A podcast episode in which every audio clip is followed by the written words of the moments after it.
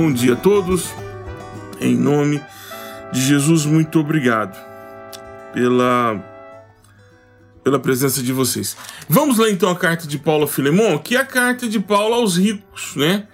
Paulo escreve então ao seu amigo, que é rico, Filemon, e, e Filemon provavelmente é a pessoa que recebe a igreja em sua casa, e, e Filemon tem escravos. Por que, que a gente sabe que ele é rico? Porque ele tem escravos.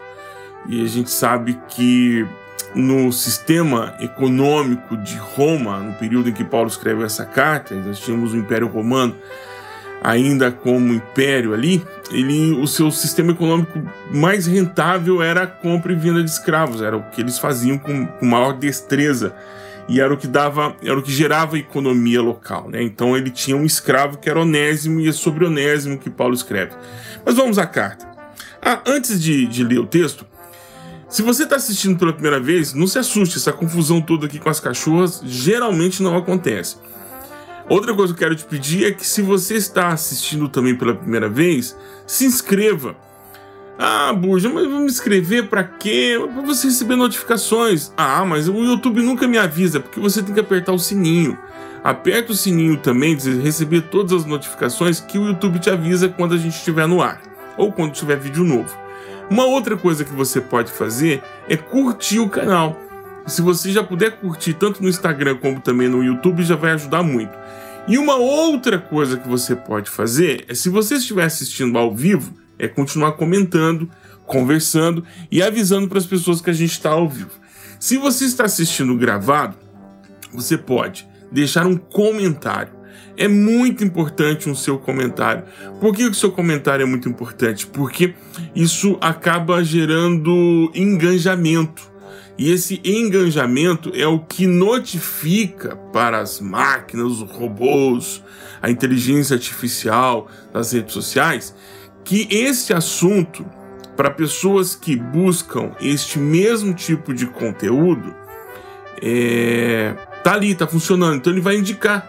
Então, de repente, você chegou aqui porque o YouTube percebeu que você, ou o Instagram percebeu que você tem a capacidade ou gosta de conteúdos desse mesmo perfil. Então, é isso. Então, deixe seu comentário. Vamos ao texto de Filemão.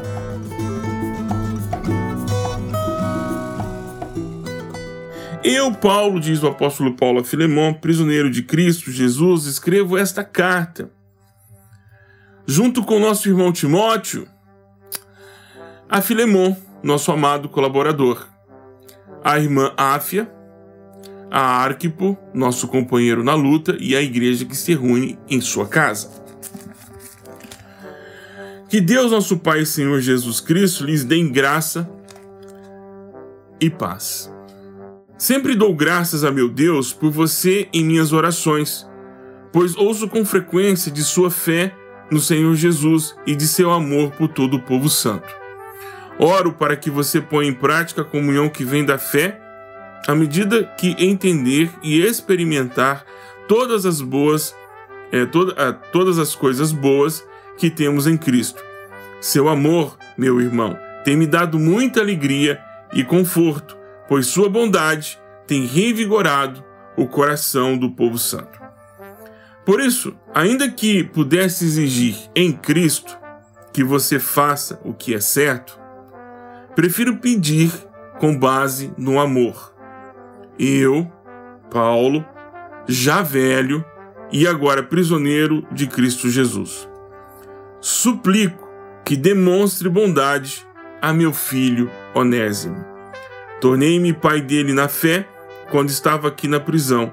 Onésimo não lhe foi de muita utilidade no passado, mas agora é muito útil para nós dois eu o envio de volta a você e com ele vai o meu próprio coração. Gostaria de mantê-lo aqui comigo enquanto estou preso por anunciar as boas novas, assim ele me ajudaria em seu lugar. Mas não nada quis fazer sem o seu consentimento. Meu desejo era que você ajudasse de boa vontade e não por obrigação. Ao que parece, você perdeu Onésimo por algum tempo para ganhá-lo de volta para sempre. Ele já não é um escravo para você, é mais que um escravo. é um irmão amado, especialmente para mim. Agora ele será muito mais importante para você como pessoa e como irmão no Senhor. Portanto, se me considera seu companheiro na fé, receba-o como receberia a mim. Se ele o prejudicou de alguma forma, ou se lhe deve algo, cobre de mim. Eu, Paulo, escrevo de próprio punho: eu pagarei. E não mencionarei que você me deve sua própria vida.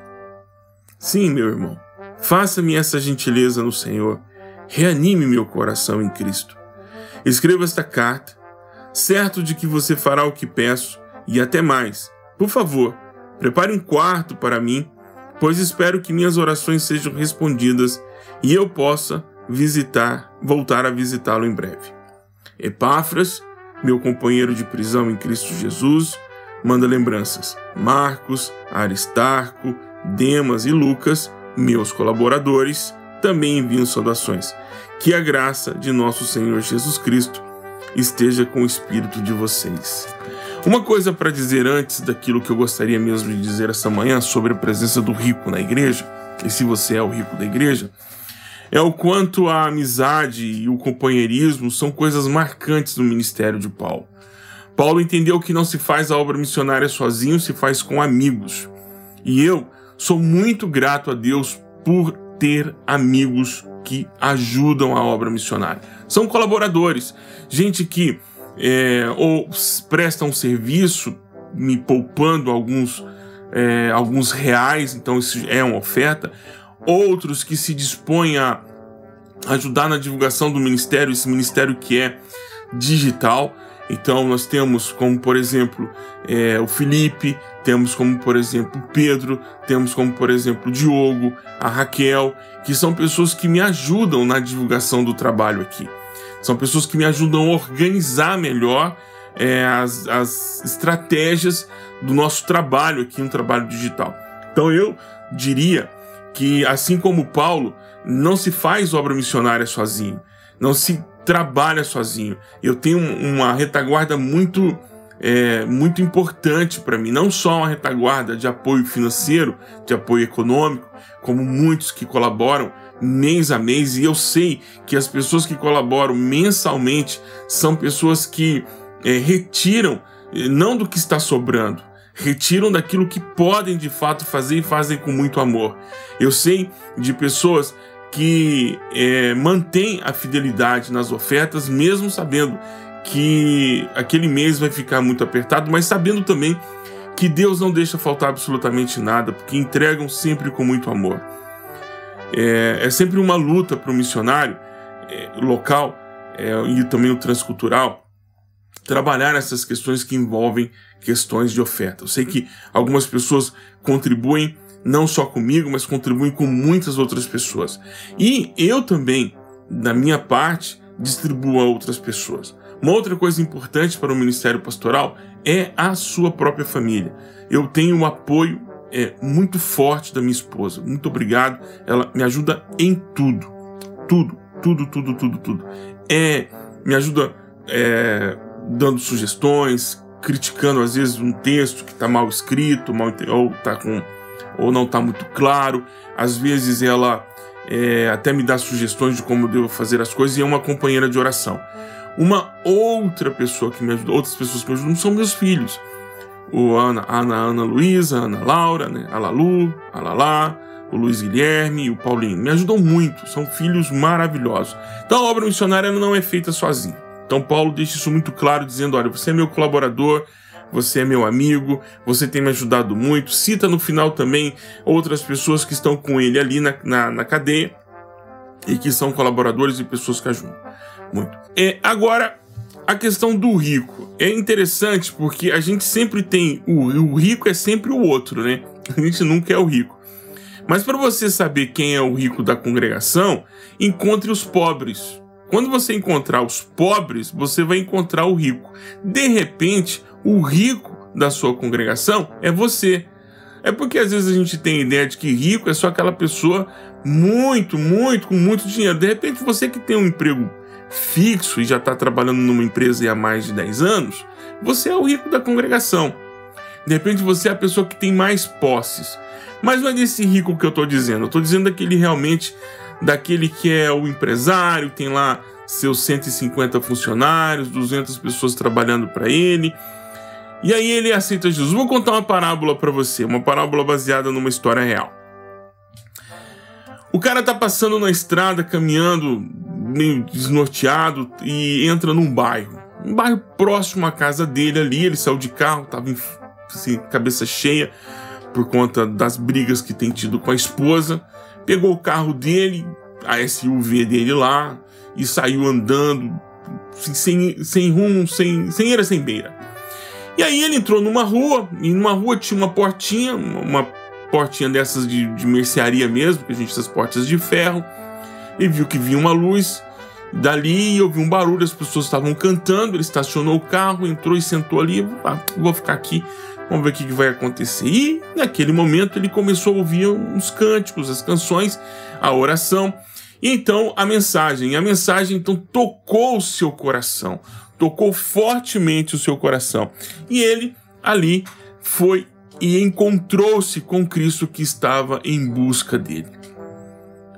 Ele aceitou a Jesus naquela noite, em seu coração encheu-se de paz, voltou para casa, reconciliou-se com a esposa, e aí ele começou a frequentar aquela pequena congregação. Era um homem muito rico, muito rico, dono de muitas empresas, dono inclusive de um, um grande supermercado da região, grande supermercado ali na região, e aí ele começou a frequentar aquela pequena congregação de seus vinte e poucos membros. Pastor, um homem de oração, um homem dedicado a Deus, cheio do Espírito Santo, um servo desses difíceis de se encontrar nesses dias de hoje, começou a discipular esse homem. Começou a cuidar dele, a falar as verdades bíblicas, a ensiná-lo os primeiros passos na fé. Passado alguns meses, esse homem então veio ao batismo, trouxe toda a sua parentada, de repente nunca apareceu tanto carro chique na porta da igreja, fizeram ali o batismo. Aliás, o batismo foi uma das suas. É, o culto aconteceu ali na igreja, mas o batismo aconteceu em uma das suas chacras, num sítio que ele tinha nas redondezas da cidade, e aí fez um grande churrasco, todo mundo feliz, o batismo, e o testemunho, o testemunho de fé para os seus amigos, aquela coisa toda, quem te viu, quem te vê, e aí tá aquela coisa toda. Passado alguns meses depois do batismo, esse irmão é, fala para o pastor: Pastor, nós podemos. Pô, que tal a gente comprar um terreno aqui? É, eu sei que a igreja não tem condições, mas a gente pode comprar um terreno aqui, é muito melhor. Faz o seguinte: eu tenho um terreno aqui nesse bairro e eu vou fazer uma doação e vou escriturar esse, esse nome da igreja e tal, e vamos construir. Mas não temos condições, somos uma igreja pequena, não tem muita gente, tal, pastor, mas vamos pela fé, vamos ver o que a gente pode fazer. E aí ele foi lá começou a construir essa igreja e bancou praticamente 100% da construção. E, e, dizimista, fiel, a igreja começou a ter um superávit e aquela coisa toda. E aí um dia, esse pastor chegou e falou assim: é, Olha, nós temos um superávit aqui, tá sobrando dinheiro aqui na igreja e, e o Senhor tem me incomodado com isso, nós não podemos ter saldo em caixa. Porque se o Senhor voltar agora, nós não fizemos bom uso desse recurso. Eu acho que a gente tem que ter um recurso aqui que garanta três meses, um fundo de caixa para 90 dias, para algum tipo de sufoco. Mas o restante não tem que ficar aqui. Há outras congregações, há outros missionários, há outras pessoas precisando desse recurso. Esse recurso está aqui na conta da igreja, sabe? Não está fazendo isso, não faz bem. E aí esse empresário, né? Disse, não, pastor, eu dei o dinheiro foi para esta igreja, não deu dinheiro para outra igreja. Eu falei, então, irmão, o irmão deu. O irmão já não é mais sua responsabilidade. É responsabilidade agora do conselho da igreja. Somos uma igreja pequenininha, mas nós temos um conselho aqui. E o conselho decidiu que nós iríamos é, mandar esse recurso que está sobrando para missões. Não ia ficar aqui conosco, não vai ficar aqui conosco. Não, pastor, mas isso não é correto, porque o, o, nós temos que ter uma poupança. Não vou deixar meu dinheiro ir para outro lugar. E o pastor disse: esse dinheiro não é seu. Aí esse irmão disse: bom, se esse dinheiro não é meu, o senhor está certo, Mas a igreja não vai ver mais nenhum dos meus, não vai ver mais nenhuma das ofertas. O senhor decide o que o senhor vai fazer. Então esse é o drama de ter rico na igreja. Porque eles não. não aqui, né? É, é, generalizar também é cruel. Mas uma boa parte desses irmãos, e assim eu tive é, contato com alguns pastores que tiveram problema nessa situação e que vivenciaram essa experiência, eles acabam ficando reféns. Muitos deles ficam reféns. Alguns ficam reféns e se incomodam com isso e rompem e dizem: Não, meu irmão, então você pode pegar é, o teu dinheiro, todo o teu recurso. Nós estávamos servindo a Deus antes de você chegar, continuaremos servindo a Deus sem você estar aqui. O Senhor nos deu possibilidade de tê-lo por um tempo, amém. Não temos a possibilidade de ter o irmão por mais tempo, então vai buscar o seu rumo. Isso acontece, é mais raro, é mais difícil encontrar pastores que peitam essa situação. Né? Muitas vezes o pastor ele, ele paga com a sua própria na sua própria pele isso, né? Que a igreja passa a não fazer mais as contribuições e a oferta mensal para ele de forma regular. Ele volta a receber picadinho de novo. Tudo bem, ele prefere isso do que vender a sua consciência. Há pastores que negociam sua consciência e, e aí o juiz é Deus que fará. Mas há situações também em que o rico ele sai e monta sua própria igreja para administrar da sua própria forma. Conheço um pastor que saiu da denominação onde ele estava, um homem muito rico, disse que recebeu uma revelação. Alguém disse para ele que era para ele abrir uma congregação. Aí ele pegou um dos galpões que ele tinha e montou uma big de uma estrutura. Uma big de uma estrutura. Nem as igrejas mais bonitas da cidade tinham a estrutura que tinha ali. Equipamento de som importado de Miami, cadeiras de primeiríssima qualidade, ar condicionado, não era aquele eh, umidificador de ar que a gente tem, aqueles grandões barulhentos que a gente tem, não, ar condicionado, climatização em todas as salas, sala do pastor, só não tinha climatização na cantina porque era um pátio que parecia pátio de shopping center, cantina com, com, com cozinha industrial, uma coisa de primeiro mundo, assim. Depois de primeiro mundo é uma expressão boba também, né? Não existe mais primeiro, nem segundo, nem terceiro mundo. Mas é uma coisa maravilhosa. E aí ele começou a contratar, contratou músicos, contratou é, educador religioso, só faltava gente. Mas aí as pessoas acabam indo, né? Porque é um lugar de distribuição de cesta básica, aquela coisa toda, e ele começou a atrair, um grupo de pessoas para ali. E ele montou um negócio, mesmo com a boa intenção que ele tinha no coração dele, era um negócio, não era algo que, de forma orgânica. E é isso que ocorre muitas vezes quando a gente tem que lidar com pessoas que são que têm condições financeiras um pouco melhor do que grande parte do grupo que nós temos ali elas às vezes é, são muito céticas em relação à fé. Se você é pastor está me ouvindo agora, e se você é pastora está me ouvindo agora, e você é um dos casos que eu disse aqui, ainda há uma saída. Se você é do caso que dispensou e disse assim para o rico: pega seu rumo, vai para onde você veio, não tem problema, cuida da sua vida que a gente continua sendo membro aqui. Força, meu irmão, força, minha irmã. Se você é o pastor que sustenta a igreja, que mantém com seus próprios recursos tudo, você está fazendo um desserviço à sua própria comunidade. Você está fazendo um desserviço. Por que você está fazendo um desserviço? Você está criando gente sem nenhum tipo de compromisso com a igreja local. Não é um saco sem fundo a igreja local, não tem que ser um saco sem fundo de entradas de recursos. Mas tem que ter um planejamento. Mesmo que você esteja cedendo o prédio, o prédio tem um valor. É necessário que os irmãos ofertem. Você tem que ensinar os irmãos a dividirem e racharem a pizza. Eles têm que rachar a pizza a pizza. Pizza. pizza. Tem que rachar. Não dá para ficar só com a mão de um. Tem que rachar a pizza. Todo mundo tem que rachar um pouco. Todo mundo tem que. Você tem que ensinar a contribuir. Eu fui membro de uma igreja durante alguns anos da minha vida em que o pastor sustentou toda a estrutura. Toda a estrutura. Toda. O que ele criou? Membros muito mal acostumados. Gente que não aprendeu a ser dizimista, gente que não aprendeu a ser ofertante, gente que não aprendeu o valor da distribuição daquilo que se ganha. Não soube ensinar as pessoas, e ele não soube mesmo ensinar as pessoas a contribuir. Tanto é que os pastores que o sucederam depois sofrem até hoje com isso, porque é uma igreja que não aprendeu. Então, uma geração inteira perdida. Os pastores que passaram por lá terão que ensinar, ou passaram por lá, terão que ensinar outra geração a ser ofertante e a ser dizimista. Então, se você é uma dessas situações, se é o pastor que está bancando tudo, para. Para. Você não pode fazer isso. Você não pode fazer pelo bem da comunidade local, pelo bem do ensino bíblico das ofertas e da generosidade. Agora, se você é o rico que está aí colocando pressão porque você acha que a igreja está gastando mal o seu recurso, utilize os meios, é, os meios é, corretos e bíblicos para isso.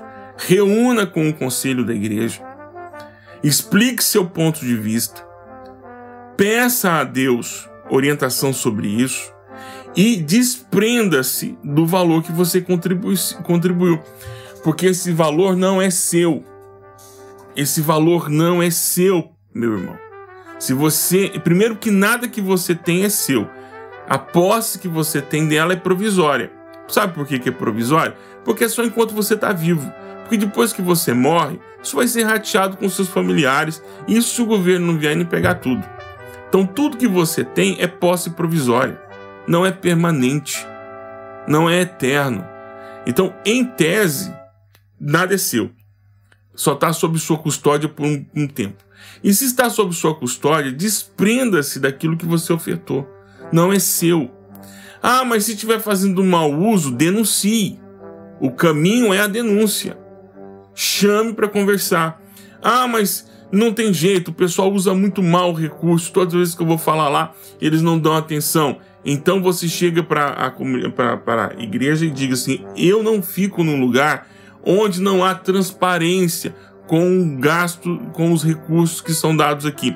E onde eu vejo, por exemplo, que estão gastando com coisas aqui na coisas sem que consultar a congregação se nós deveríamos estar gastando ou não com isso. É recurso da congregação, não é recurso, porque o que você, muitas vezes o que acontece é uma transferência de, de domínio sobre o recurso. Antes o recurso era domínio do rico agora passou a ser o domínio do pastor. E o pastor também não tem autorização para gastar o recurso do jeito que ele quiser. Tá errado. Isso está errado de todas as formas.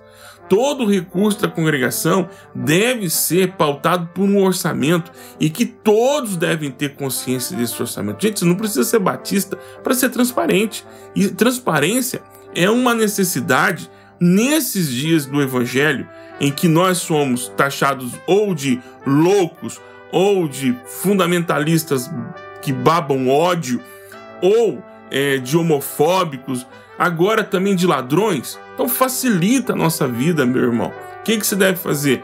Dê transparência ao orçamento.